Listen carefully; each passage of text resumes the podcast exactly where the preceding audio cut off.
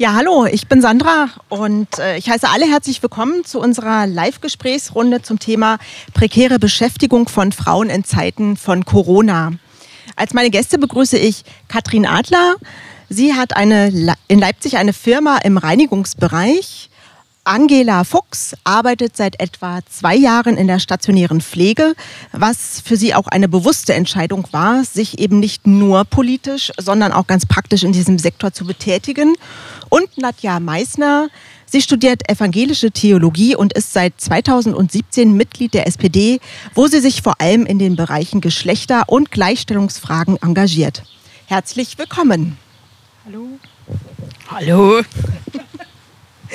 Ja, Nadja, wie bist du eigentlich dazu gekommen, dich als angehende Fahrerin mit dem Thema Gleichstellung zu befassen? Interessante Frage. Ähm, zum einen natürlich bin auch ich als Frau äh, beruflich und im Studium mit den üblichen patriarchalen Strukturen konfrontiert. Also sowohl was die Institution Kirche angeht, als auch beispielsweise in der Gemeinde. Und die gehören meiner Meinung nach aufgebrochen und abgeschafft. Ähm, aber zum anderen glaube ich natürlich auch, dass äh, alle Menschen vor der ewigen Göttin gleich wert und gleichwürdig geschaffen sind. Und ähm, ja, dazu möchte ich als Mensch, als Christin und als Sozialdemokratin beitragen, dass das auch hier Wirklichkeit wird. Dankeschön. Bevor wir uns aber weiter mit Fragen der Gleichstellung beschäftigen, interessiert mich, Angela, wie kriegst du das eigentlich hin, Arbeit, Kinder und Familie und dann noch politisches Engagement? Ja, ich glaube, das äh, Grundlegendste ist, dass man sich ein Netzwerk schafft. Also, dass man äh, ein, ein, soziales Netzwerk hat, äh, wo man auch aufgefangen wird, wenn es mal eine Zeit lang nicht geht. Ähm, dass ein Team auf Arbeit, weil in, in jedem Gesundheits- und Sozialsektor muss man immer im Team arbeiten, anders geht es nicht. Ähm, die, die Kinder werden aufgefangen. Ich wohne in einem Mehrgenerationen-Wohnprojekt quasi mit meiner Mutter und meinen Kindern und meinem Partner. Und dadurch lassen sich viele Alltagsproblemchen gut abpuffern. Selbst wenn mein Partner abends noch arbeiten muss, meine Mutter ist da. Und dann gehen die Kinder halt eben erst um neun ins Bett und nicht um acht. Also daran ist noch niemand zugrunde gegangen, wenn das so ist. Und genau, politisches Engagement. Ich habe unheimlich äh, verständnisvolle Genossinnen in meinem Stadtverband und äh, auch sehr tolle Vorsitzende, gerade in meinem Stadtbezirksverband. Und dort läuft auch ganz viel Kommunikation auf einem auf kurzen Weg. Wenn ich es mal nicht zu einer Sitzung schaffe, dann wird kurz angerufen, Angela, wie siehst du das? Und dann kann ich super schnell antworten und das, äh, meine Meinung wird trotzdem einbezogen und das ist eine ganz fantastische Sache. Und es funktioniert halt nur über eine sehr offene und ehrliche Kommunikation und gesellschaftlich darf man halt eigentlich nicht schwach sein. Ne? Frauen kümmern sich um alles und sind immer stark und machen das und äh, haben da keine Chance, auch mal äh, eben zu sagen, Moment, ich habe hier ein Problem. Und da kann auch keiner darauf reagieren, wenn man es nicht weiß. Ähm, gab es da etwas, was dich, Angela, in den vergangenen anderthalb Jahren der Pandemie an deiner Arbeit gestört hat?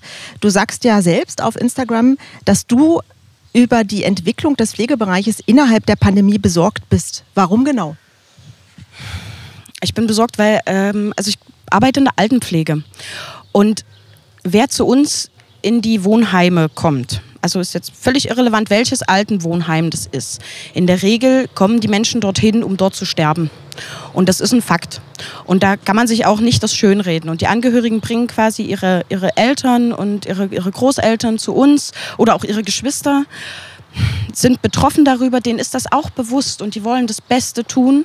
Und in dieser Corona-Zeit, wo auch die Besuche nicht so richtig möglich waren, haben die Menschen, die in diesen Wohnheimen und in diesen Pflegeheimen leben und leben müssen, völlig den Anschluss an die Gesellschaft verloren. Also so, so vollkommen. Also die Sterberaten sind auch deswegen hochgegangen aufgrund der Isolation. Also der Verlust von Liebe, ähm, das, das Gefühl von Einsamkeit, es wird im Gehirn wie ein direkter Schmerz verarbeitet. Das heißt, wir haben flächendeckend alle Heime voller chronischer Schmerzpatienten und das ist so gruselig, das zu sehen und daran gehen Menschen ganz elendig zugrunde. Das ist nochmal, also für mich eine ganz neue, äh, irgendwie so eine interne Perspektive, die du da äh, wieder, wieder gibst, äh, die aber Medien eigentlich für mich oft nicht wieder gespiegelt haben. Also ja, vielen Dank. Ich finde es total erschütternd. Erschütternd war auch, dass eben am 8. März, viel Jahr in diesem Jahr, der Internationale Frauentag mit dem ersten Jahrestag der Covid-Pandemie zusammen. Ähm, da wurden viele Parallelen und auch ganz ernüchternde Bilanzen gezogen. Wie aber hat die Pandemie Ihre Arbeit eigentlich beeinflusst, Frau Adler? Ja, also in der ersten Phase äh, war das ein bisschen wie eine Abwärtsspirale, so fühlte sich das an. Jeden Tag riefen drei bis fünf Kunden an und sagten ab, aus Angst, aus Unwissenheit. Also es war für uns alle ja was völlig Neues. Und es hat natürlich auch Angst gemacht, weil man nicht wusste, was kommt hier eigentlich wirklich auf dich zu. Wird es dich in ein paar Tagen noch geben oder auch die Angst, steckt sich jemand an? Wie sind bei uns sind ja ellenlange Infektionsketten. Also meine Mitarbeiter arbeiten auch oft in Haushalten. Also wenn ein Haushalt zwei Kinder hat und die gehen in den Kindergarten, also kann man sich das ja ausrechnen, was das bedeutet. So. Aber es ist halt wie mit allen Dingen, der Mensch ist ein Gewohnheitstier. Und irgendwann hat man gesagt, du musst hier einfach Schritt für Schritt gehen. Also letztes Jahr äh, gab es natürlich auch die Abbrüche oder Kunden, die es gar nicht mehr gibt. Aber für die Kundschaft war es ja auch neu. Und man hat sich dann doch zusammengerauft. Ja, das hat dann schon irgendwann funktioniert. Und spielen Fragen der Gleichstellung in Ihrem Unternehmen eigentlich eine Rolle, Frau Adler? Gibt es bei Ihnen denn Frauen oder auch männliche Beschäftigte, die zum Beispiel wegen der Kinderbetreuung nicht zur Arbeit erscheinen konnten, als alle Be Betreuungs- oder Bildungseinrichtungen geschlossen wurden? Also, ich bin nur so ein kleines Unternehmen. Ich habe eigentlich keine Frauen, die kleine Kinder haben. Die sind Überhaupt alle nicht. im Abiturbereich oder sind schon raus. Das hat aber einfach was mit der Kleintätigkeit zu tun, die in meinem Unternehmen betreut wird. Beispiel Arztpraxis muss um 8 fertig sein. Das bedeutet, die Schwestern kommen vielleicht eine Stunde vorher. Da muss es um 7 trocken sein. Heißt, die Mitarbeiterin muss um 5 anfangen. Ja, was macht sie mit dem Kind? Das funktioniert nicht. Ja, die können im Haushalt arbeiten, weil dort kann man zwischen 8 und 9 oder später anfangen, aber alle anderen Zeiten sind eben nicht möglich. Denn wir arbeiten dann, wenn die anderen nicht arbeiten. Und das früh und abends. Mhm. Ja, ähm, auf der anderen Seite fand ich ja eigentlich sehr schön, ähm, was Angela gesagt hat. Eben äh, bei ihr funktioniert ja Arbeit und du hast ja auch, arbeitest ja auch in einem Schichtsystem. Das funktioniert eben nur mit einem guten Netzwerk. Und das fand ich eigentlich auch nochmal ein sehr empowerndes Bild. Also für alle Frauen, also die beispielsweise eben auch in ihrem Sektor eben tätig sind. Ähm, ein Netzwerk, ne? also so, dass man hier, sich hier Strukturen eben auch selber äh, im privaten Bereich schafft, die das mit unterstützen. Ähm, mehrere Untersuchungen der letzten Zeit haben auch gezeigt, dass Frauen häufig eben in Bereichen arbeiten, die zumindest in der Krise als systemrelevant gelten und außerhalb der Krisenzeiten aber ein geringes gesellschaftliches Ansehen und eine unterdurchschnittliche Bezahlung aufweisen. Äh, Frau Adler, fühlten Sie sich als Unternehmerin im Reinigungssektor denn spätestens jetzt ernst genommen in der Gesellschaft? Nee, das kann ich so nicht sagen. Also ich wurde schon vorher wahr und ernst genommen. Also zur Reinigung ist Folgendes zu sagen. Ähm, wir haben immer Personalmangel und das schon viele Jahre. Nicht erst seit Corona. Da hat sogar Leute auf dem Markt geschwemmt, also aus dem Küchenbereich, die dann eine kurzfristige Tätigkeit vom Küchenleiter bis so. Aber Putzen ist so eine Sache, das wollen auch viele nicht machen. Es ist immer ganz schwierig, Personal zu finden. Da muss man aber auch dazu sagen, wie sind denn unsere Arbeitszeiten? Also wir beschäftigen viele Minijobber, weil wir haben kleinteilige Objekte. Da kann ich keinen für 40 Stunden einstellen. Das funktioniert nicht. Es gibt auch nicht mehr so viele Objekte, ich sag mal Krankenhäuser ausgenommen oder solche großen Sachen, wo sie äh, Personal für 30 Stunden in der Woche einsetzen können. Meine Mitarbeiter, meine Teilzeitbeschäftigten, die eine Mitarbeiterin, die hat 14 Kunden, um auf eine Wochenarbeitszeit von zwischen 25 und 30 Stunden zu kommen. Und dann muss man immer zirkeln, ist vielleicht ein Kunde in der Nachbarschaft, also damit die nicht so weite Wege machen müssen mit der Bahn. Die kommen nicht mit dem Auto. Die sind wirklich, das ist ja Niedriglohnsektor, die verdienen natürlich auch nicht das Geld, um in der Lage zu sein, ein Auto sich zu leisten. Die müssen mit dem öffentlichen Nahverkehr fahren. Ja, also, und das ist aber schon bei den Kunden angekommen, schon vorher. Aber es gibt natürlich auch welche, die gesagt haben, wir müssen auch mal später denken. Da wollen wir ja auch, dass noch jemand zur Reinigung kommt. Also wir haben, ich habe einige Kunden, die sind alle im Homeoffice gewesen und haben uns trotzdem weiter reinigen lassen. Weil, wenn kein Geld kommt, gibt es mich dann irgendwann nicht mehr. Gibt es die Arbeit auch für die Damen und Herren nicht. Hat sich ähm, aber seither ähm, denn jetzt überhaupt irgendwas für Sie nochmal verändert, auch finanziell verändert? Na, das kann ich so nicht sagen. Also, ähm, wenn die Frage jetzt auf diese Hygienesachen abzielt, in denen ich habe viele Ärzte, dort machen das halt die Schwestern, diese Desinfektion. Ja, für die ist das der Mehraufwand. Also bei mir ist das so, dass eigentlich keine Kundschaft gesagt haben, wir wollen unseren Vertrag erweitern. Wir wollen jetzt noch das und das zusätzlich dazu haben. Ne? Es ist eigentlich beim Alten geblieben und ja, die haben das alle eingerichtet mit der Desinfektion und wir machen weiter, was in unserem Leistungsverzeichnis steht. Aber ich habe natürlich auch nicht überall Kunden, wo das nochmal ganz besonders wichtig ist. Ja? Angela, es gab ja Applaus für Beschäftigte im Gesundheitssystem und Pflegekräfte werden nun auch besser entlohnt. Schlägt dein Herz als Pflegekraft nun noch höher? Fühlst du dich für deine Arbeit und dein Engagement entsprechend entlohnt und anerkannt? Ja, zu den ähm, Applausaufrufen auf Twitter habe ich irgendwann mal sehr zornig geschrieben, ihr Idioten, ich muss doch um vier aufstehen. Könnt ihr mal aufhören, so Krach zu machen, wenn ich gerade versuche einzuschlafen? Also ähm, das war lieb gemeint. Aber halt auch wirklich ein bisschen nur von zwölf bis Mittag gedacht. Also das, der, der Pflegeschlüssel ist das Problem. Ja, also der, dieser unheimlich, unheimlich niedrige Pflegeschlüssel ist ein Riesenproblem. Unsere Azubis lernen vorbildlich zu pflegen können das aber in der Praxis niemals so umsetzen. Das geht gar nicht. Also das ist nicht durchführbar. Egal wie fleißig, wie schnell und wie gewissenhaft man ist, das geht nicht. Ja, dann muss man zwei Menschen sein, um das zu schaffen. Diesen zweiten Menschen bekommen wir aber schlicht und ergreifend von den Pflegekassen nicht bezahlt. Da können nicht mal die Einrichtungen was dazu, sondern das ist politisch gewollt, dass der Pflegeschlüssel so niedrig ist. Und das ist ein Bundesregierungsproblem. Da könnten die Landtage und die Stadträte wirklich deutlich mehr Druck machen in, an die jeweils, jeweils äh, darüber liegende Instanz. Aber das passiert halt nicht, weil es klatschen ja alle so nett. Und ähm, diese Corona-Boni, das war nett. Also wenn man es finanziell sieht, bin ich eine Corona-Gewinnerin. Ich habe für alle Kinder voll. Ich habe äh, den Corona-Bonus voll eingezogen. Aber ja, also was wir an zusätzlichen Schulmaterialien für unsere Kinder kaufen mussten, hat das gerade so abgedeckt. Also da ist nichts übrig. Das darf man sich nicht so vorstellen, als ob wir davon jetzt so schön eine Woche mit den Kids nach Malle fahren oder fliegen, was auch immer man so tut, wenn man viel Geld hat. Weiß ich nicht. Hatte ich noch nie. genau, aber die Wertschätzung ist tatsächlich sogar, finde ich, in der, innerhalb der Pandemie sogar noch geringer geworden. Ähm, weil ich habe mir zum Anfang der Pandemie angewöhnt, in meinen Arbeitssachen, ich hatte Wechselarbeitssachen im Spind und bin quasi in sauberen Arbeitssachen nach Hause gefahren, damit die Menschen in der Straßenbahn es hinbekommen, Abstand zu halten. Weil mir das un ich hatte so eine Angst, auf Arbeit jemanden anzustecken und dort eine Welle auszulösen. Ich hatte so eine Angst, nach Hause zu kommen, meine Mutter anzustecken, die chronisch krank ist, oder äh, mein immungeschwächtes Kind.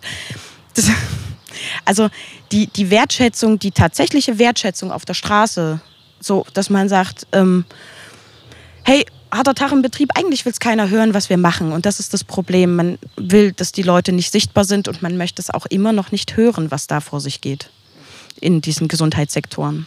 Ja, ja, das, ähm, das glaube ich dir tatsächlich. Also das ist auch und die Entlohnung ist ein Witz. Enttäuschend. Mhm. Nadja, jetzt hast du ja als politisch Aktive Positives gehört auf der einen Seite. Auf der anderen Seite nimmst du ganz sicher auch noch Aufgaben mit in deine politische Arbeit. Siehst du selbst noch andere Gesellschaftsbereiche, in denen dringend Veränderung notwendig ist? Ja, natürlich, so einige. ähm, um jetzt beim Thema zu bleiben, also Sichtbarkeit ist ja sozusagen der große Begriff, über den wir jetzt gesprochen haben. Ähm, für Frauen nicht nur in den sogenannten systemrelevanten Berufen, also zu denen ich jetzt Reinigung und Pflege unbedingt zählen würde. Äh, aber natürlich auch die ganze unbezahlte Care-Arbeit, die hauptsächlich von Frauen gemacht wird. Und auch das will niemand hören, dass äh, Frauen ihr, die Kinder erziehen, dass sie Angehörige zu Hause pflegen, dass sie den Haushalt machen, dass sie kochen, dass sie etc. Wir wissen das alle, was Frauen tun und, und dass sie damit das System, das kapitalistische System am Laufen halten. Und auch das ist politisch gewollt, dass äh, Frauen diese Mehrbelastung ja ungefragt und auch ohne hinterzufragen tragen. Das muss aufs, aufs politische Parkett ganz dringend. Ja, ja Dankeschön.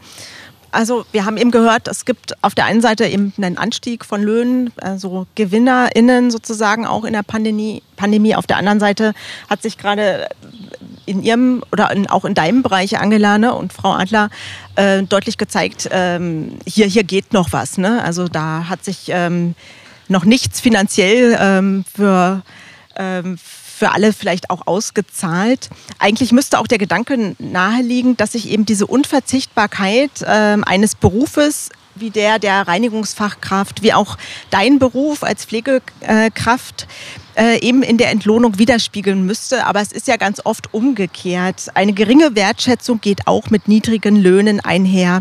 Das ist ja eigentlich ein Fakt, der ist schon lange bekannt.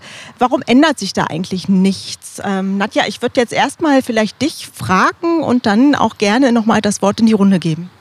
Ähm, kann nur meiner Vorrednerin auch da nochmal recht geben. Es ist politisch gewollt. Ich denke auch, dass es da durchaus einen Zusammenhang gibt, dass in diesen Bereichen besonders viele Frauen arbeiten. Ähm, gleichzeitig ist die Vernetzung, also auch innerbetrieblich und über Gewerkschaften hinweg, oftmals schwierig. Also ich denke jetzt an den Reinigungssektor. Sie könnten, können sich natürlich gewerkschaftlich organisieren. Ähm, es wird aber oft nicht, also von meiner Warte aus wenig wahrgenommen, was ich an mehreren Punkten festmachen würde.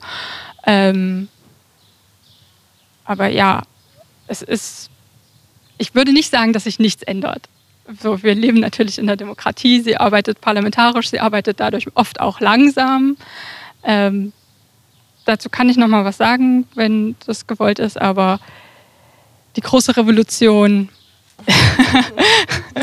fehlt, noch. Das, fehlt noch, äh, wenn man das so will. So. Aber ähm, trotzdem würde ich sagen, gibt es Fortschritte durchaus natürlich. Und das ist auch also es liegt auch ein Stück weit in unserer Hand. Wir haben dieses Jahr Bundestagswahl. Wenn wir Koalitionen schaffen, die progressiv sind und die vorangehen, dann geht das auch schneller und dann werden da auch äh, gerade die großen sozialen Fragen wieder mehr gehört. Das war nochmal zuversichtlich ähm, mit Blick auf den äh, 26. September. Angela, ähm, kannst du dem eigentlich so zustimmen oder äh, welche Perspektive hättest du dazu? Ich denke tatsächlich, wir müssen erst nochmal sehr öffentlich diskutieren oder wirklich sichtbar machen, was in den, in den Pflegeheimen, was in den, in den Gesundheitssektoren passiert, weil äh, eben nicht nur auf Seiten der Arbeitnehmerinnen, auch auf Seiten der Patientinnen ähm, gibt es da ganz, ganz große Probleme, dass oft auch ähm, tatsächlich Frauen da auch strukturell benachteiligt werden. Also dass es zum Beispiel keine Schutzmechanismen gibt vor, vor Übergriffen in, in Heimen. Das ist äh, mega prekäre Situation. Und dann stehen dort halt zwei äh, Frauen, und versuchen eine andere Frau äh, vor einem möglichen Übergriff, aber der Mensch, der vor ihnen steht, ist genauso schutzbedürftig. Also das ist äh, eine ganz weirde Situation und es wird niemand in diesem Berufszweig auf so etwas zum Beispiel vorbereitet. Und wir haben seit ungefähr äh, zwei Jahren die Monja Schürenmann heißt die, glaube ich, die ähm, ist da sehr erfolgreich mit äh, als Autorin unterwegs zum Thema Flexit. Also es ist unheimlich ähm, aufregend fast schon, also im negativsten Sinne, wie viele vor allem auch Frauen tatsächlich diesen Berufszweig geradezu fluchtartig verlassen. Sie wollen da raus, weil äh, es gibt eine Sexualisierung des Berufs, es gibt die körperliche Belastung ist enorm, dafür gibt es keinen Ausgleich, die Arbeitszeiten sind beschissen, die Entlohnung ist nicht so gut. Aber die, die da sind, die machen das mit so einem Herzblut und mit so einem Eifer und die lieben ihre Bewohnerinnen und ihre Patientinnen und die geben da alles und dann wird eine Stunde vorm Dienst ist man schon da und dann ist man auch eine Stunde nach dem Dienst noch da. Und das, diese Extraleistung, dieses Nichtdienst nach Vorschrift, das tun Frauen. Das tun Männer in der Regel, in der Regel, es gibt immer tolle Ausnahmen, aber in der Regel tun Männer das nicht. Männer halten sich an ihren Arbeitsvertrag, weil sie genau dazu sozialisiert wurden, genau das zu tun, was ihnen vorgegeben ist. Und Frauen machen immer ein bisschen mehr. Können Sie dem zustimmen, Frau Adler? Ja, würde ich jetzt mal so sagen. Also ich würde es nicht mehr als mein jetzigen Alter, aber ich war ja vorher in einem Anstellungsverhältnis, äh, auch schon in einem Reinigungsunternehmen. Und äh, ich glaube, mein alter Chef hat von meinem Engagement sehr profitiert. Punkt. Okay, das war eindeutig. Ja, dann ähm, möchte ich euch einfach zum Abschluss noch fragen, welche konkreten Forderungen an die Wirtschaft oder an die Politik ihr denn eigentlich so habt. Angela, magst du vielleicht anfangen, ähm, nochmal auch aus der Perspektive einer berufstätigen Mutter, hier vielleicht ähm, zwei, drei Forderungen zu nennen, die dir wirklich unter den Fingernägeln brennen oder auf dem Herzen liegen? Ja, es braucht eine, eine flächendeckende Absicherung der, der Kinderbetreuung, auch in den wie man so schön sagt, in den oberen Jahrgangsstufen. Also ich habe ein Kind mit Behinderung, das ist im Teenageralter, der kriegt sich selbst nicht organisiert. Wenn ich früh um fünf aus dem Haus gehe, dann muss jemand da sein, der ihn pünktlich zur Schule schickt, weil er das selbst nicht organisieren kann. Ähm, es braucht auch in den Grundschulklassen da wirklich eine gute Betreuung schon zeitig, ab um sechs, weil genau da fangen zum Beispiel diese Berufsgruppen dann auch, müssen sie anfangen, spätestens, allerspätestens. Da kann man bestimmt immer mit dem Arbeitgeber sprechen, ob man mal eine halbe Stunde später kommen kann, wegen der Kinderbetreuung. Aber ab um sechs, das wäre schon wirklich der Hammer. Ähm, es braucht eine Möglichkeit, ähm, sich bestimmte Zusatzleistungen, so, so, so nette Sachen, wertschätzende Sachen. Wie wäre es denn mal, wenn zum Beispiel es Vergütung von der Krankenkasse für Menschen, die selber im Gesundheit- und Sozialwesen arbeiten, gäbe? Nur mal so eine Idee. Äh, Pflege, Gesundheitsfürsorge und Soziales muss unbedingt raus aus privater Hand. Das ist Staatssache. Da hat sich gefälligst ein Staat drum zu kümmern. Was soll denn das? Das irgendwelchen äh, Börsenunternehmen, äh, börsennotierten Unternehmen zu überlassen. Also mehr Verantwortung kann man überhaupt nicht mehr von sich schieben. Genau, das wäre es jetzt so im Kurzen. Super, vielen Dank. Ähm, Frau Adler, auch Ihnen möchte ich die Frage noch stellen. Haben Sie konkrete Forderungen an die Politik oder an die Wirtschaft? Ja, Ärmel hochkrempeln und machen. Also ich würde mir den Bürokratieabbau wünschen. Wenigstens in winzigen Schritten. Auf Ihren Sektor bezogen oder allgemein? Ja, also mal Beispiel vor zehn Jahren da hatte mein Arbeitsvertrag Seite hinten, Seite vorn. Jetzt sind das zwei Seiten, hinten vorn, dann kommt noch eine Datenschutzerklärung dazu und dann kommt noch äh, das Formular Verzichtserklärung zur freiwilligen Rentenversicherung und das Merkblatt dazu für einen Minijob. Vielleicht manchmal auch nur zweieinhalb Stunden in der Woche. Und Nadja, ich schaue noch mal in die Runde. Hast du ähnliche Forderungen? Hast du ganz andere Forderungen? Ähm, ähnliche. Ich weiß nicht, ob wir beim Bürokratieabbau vielleicht im falschen Land leben. so, ähm, muss wahrscheinlich nochmal ein neuer Arbeitskreis gegründet werden. Aber ähm, wenn ich nicht mehr weiter weiß. Genau, genau. Aber ansonsten äh, kann ich mich nur anschließen. Also vor allem den Bereichen, dass äh, Gesundheit, aber auch andere Sachen, Wohnen, Energieversorgung, Bildung, das hat nichts in privater Hand verloren. Also da muss der Staat ähm, mehr Verantwortung übernehmen.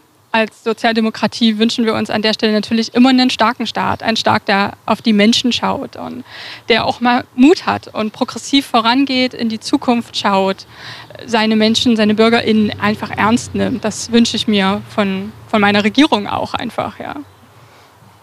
Ja, danke schön. Also ich, ich danke euch allen hier, meine Gäste. Ich danke euch, dass ihr da wart, dass ihr so tolle Ideen, also dass ihr so freimütig Kritik geäußert habt und tolle Ideen sozusagen nochmal für die Politik hier ähm, mit in die Zukunft gebt. Und ja, danke einfach für insgesamt diesen schönen Austausch mit euch und gebe damit zurück ins Studio an Anja.